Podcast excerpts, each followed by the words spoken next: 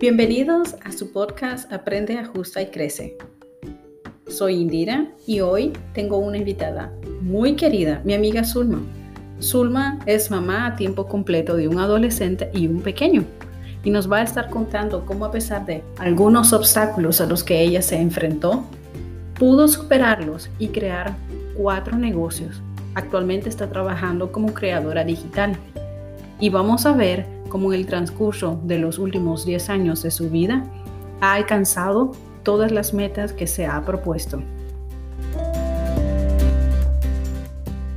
Y yo sé de que ahora mismo estás eh, corriendo hasta tres negocios y tienes muchos proyectos nuevos en los que estás trabajando.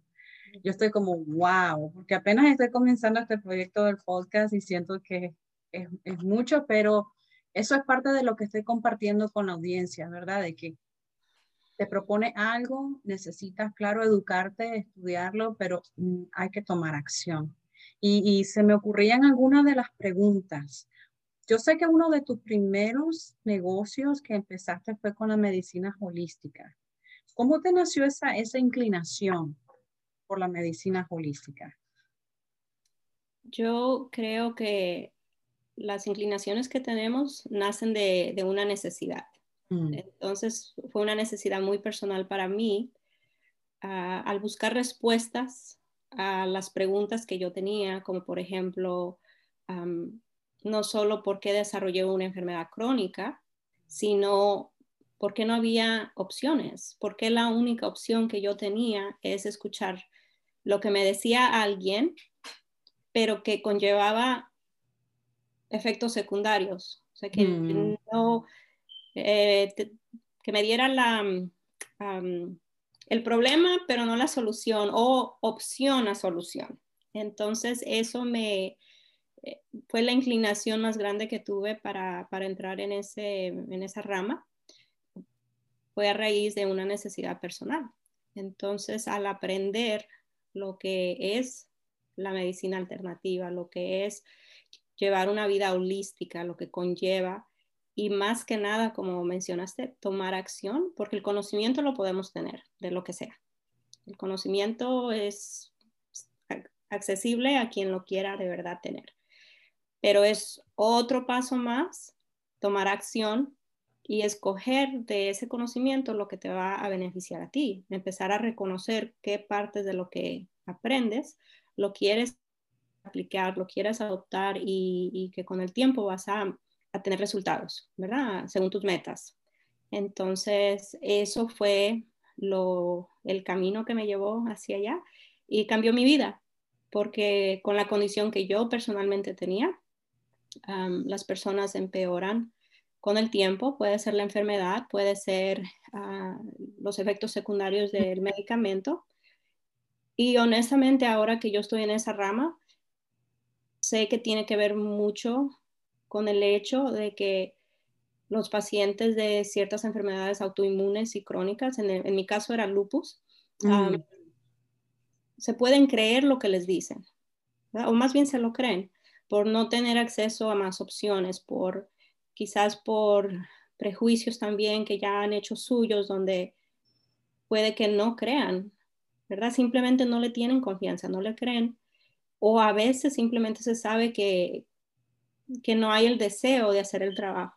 Entonces es más fácil escuchar lo que se le dice, aunque no lo quiera hacer, aunque no lo, crea, pero dice, bueno, esta pastilla me va a ayudar, ¿verdad? A que se me quite esta molestia, este, doctor, este dolor, cuando puede lograr lo mismo si se empeña en cambiar su alimentación, mm trabajar, identificar y trabajar en las raíces psicosomáticas de, su condición, pero conlleva acción y conlleva mucho trabajo.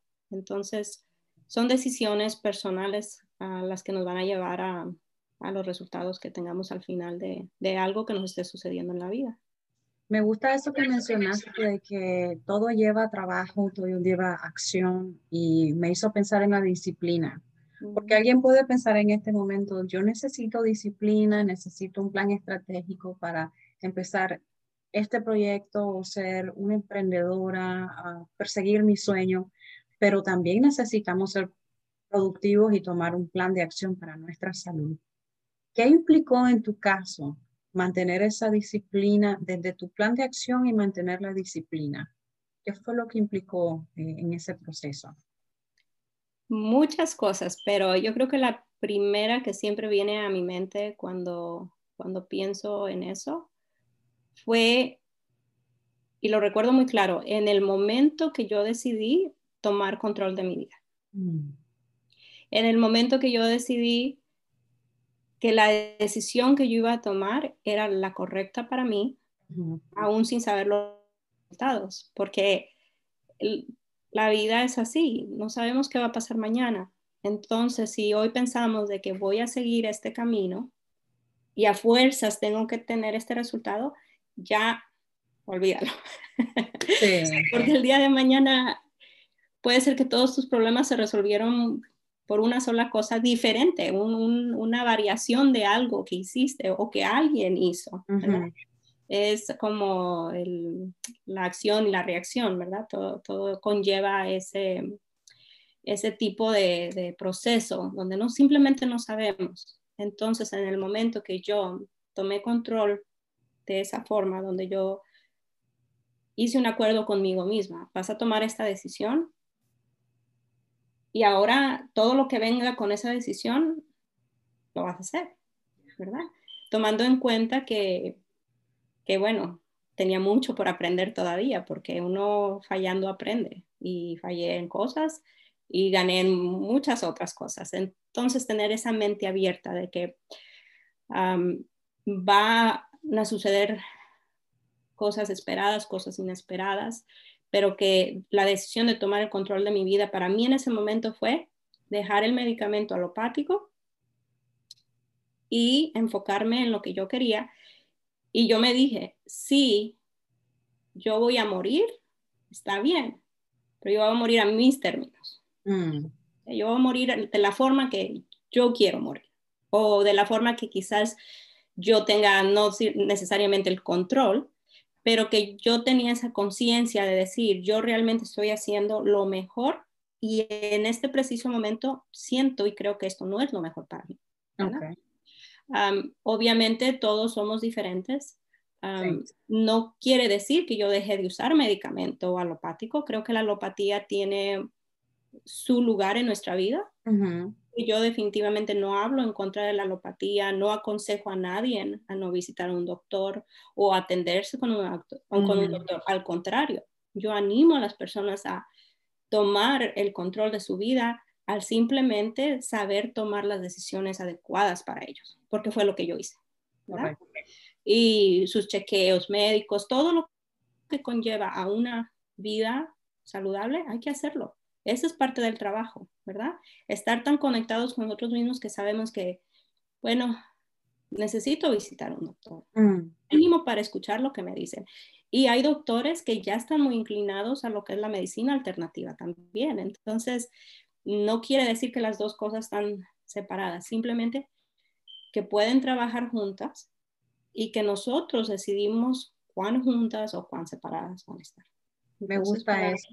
Me gusta eso. Para mí eso fue la clave de muchas cosas por venir, porque obviamente vinieron cosas difíciles, ¿verdad? Cuando uno acepta que va a hacer el trabajo, vamos a traer lo que, lo que decimos que queremos. Y si yo dije, no me quiero morir, pero si tengo que hacer el trabajo para no morirme, entonces el trabajo vino. Y precisamente el año después de mejorar físicamente con una terapia que se llama biomagnetismo o el par biomagnético, el año después de eso, psicológicamente, emocionalmente, todas las mentes, siempre lo he dicho y siempre lo voy a decir, ha sido el año más difícil de mi vida. Mm. Y realmente en ese año se determinó de verdad cuánto yo quería vivir. En con el trabajo que tenía que hacer. Y ese trabajo es más interno que nada. Sí. eso nos lleva a reconocer la gran responsabilidad que tenemos de nosotros mismos. Entonces esa es una gran clave para empezar cualquier tipo de, de proyecto o camino que uno vaya a tomar en la vida, sea de, de tu salud física o mental o otro proyecto que tengamos, tomar control de uno mismo. Y me encantó eso que dijiste, porque dijiste, tomé lo bueno con lo malo, sabía qué esperar y también enfrentarme a lo que no, no me esperaba. Y aún así proseguiste, no te, vencí, no te diste por vencida. No, esa no es una opción.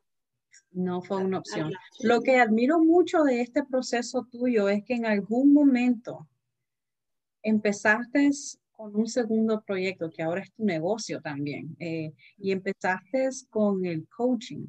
¿Podrías explicarnos en, en, qué momento, en la línea de tiempo, en qué momento eh, incluiste esta parte y cómo eso también aportó más beneficio a, a tu proceso de, por decirlo así, no completa sanación, pero sí estabas cuidándote de, de, de vos misma?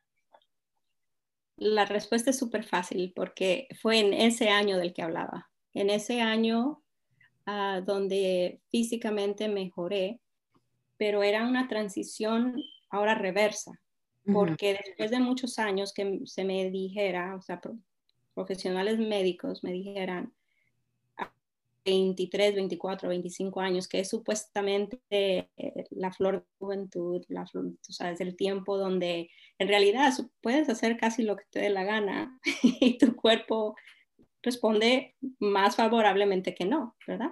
A menos de que haya una debilidad en tu sistema inmune, etcétera, etcétera. pero vivir lo que es ese periodo de mi vida, de la forma que lo viví, y aparte, porque se me decía, así como te sientes hoy, así vas a vivir el resto de tu vida. Y aunque yo luchaba contra esos pensamientos, porque yo hacía de todo uh, para sentirme mejor, alimentación, ejercicio, todavía me faltaba algo y fue lo que yo llegué a conocer después. Me faltaba trabajar en, en, mi presencia mental conmigo misma, en hacer esa conexión, uh, porque me podía esforzar mucho en todo eso, pero eso no existía en mí. Entonces, um, cuando físicamente mi cuerpo responde bien al tratamiento holístico, a medicina alternativa, ahora mi cuerpo quiere hacer las cosas que antes mi mente quería hacer, mm. pero mi cuerpo decía, no, no, no quiero, no puedo, lo que fuera. Ahora mi cuerpo dice, vamos a hacer esto, vamos a hacer lo otro, y mi mente mm, decía, no, ¿te acuerdas que tú me dijiste que ya no íbamos a poder hacer eso, o si lo hacías, ibas a pagar las consecuencias. y, y, fue un, una lucha interna muy, muy grande. Y eso me llevó a buscar, buscar ayuda, pero hace 10 años, eh, lo que es el, el mundo del coaching, estaba todavía bastante prematuro. Se dirigía más a ejecutivos, en liderazgo, en cosas de negocio, no tanto lo que se conoce como el coaching de vida, el life coaching o el coaching de salud. Entonces, cuando yo empecé, es más, se me fue muy difícil encontrar coaching de salud.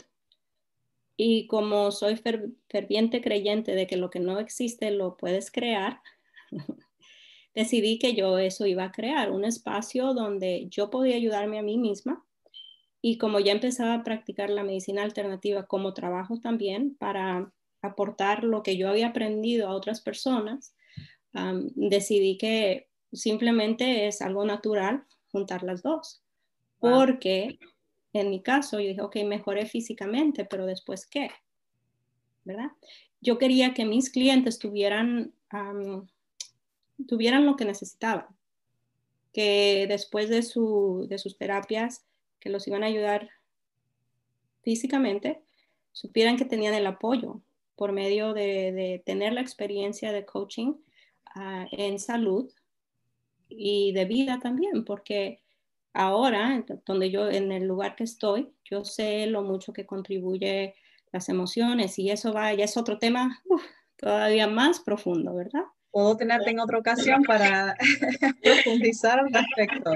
Exactamente, lo, ya vamos a hablar de, ciencias físicas y cuánticas y la belleza de la creación del cuerpo humano, cómo respondemos energéticamente, vibracionalmente, con nuestra frecuencia, traemos, cómo nos deshacemos de emociones, etcétera, etcétera.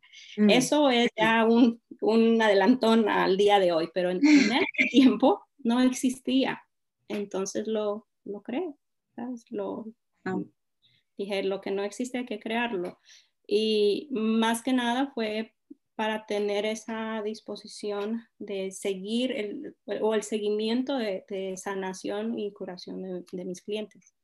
Ir más allá del decirle, ok, ya tus dolores de cabeza no deben darte o no te deben dar igual, etcétera, ¿verdad? Sino vamos a ver por qué cabeza, por qué es esto ya un problema crónico para ti. Un ejemplo, ¿verdad?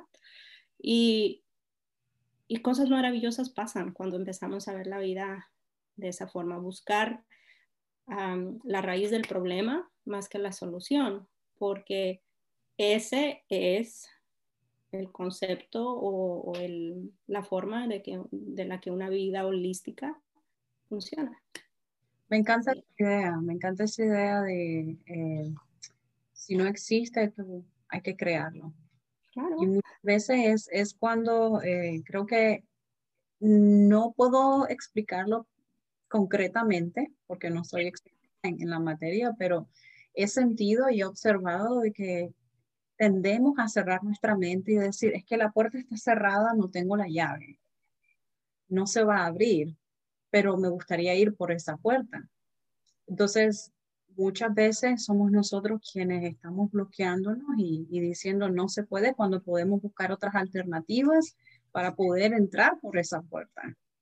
Como dijiste, es crear tus propias eh, oportunidades. Y hablando de crear propias oportunidades, creaste tu propia oportunidad para tu plataforma, para dar a conocer tu trabajo, tu historia y ofrecérsela a otros para que también ellos pudieran beneficiarse de esta.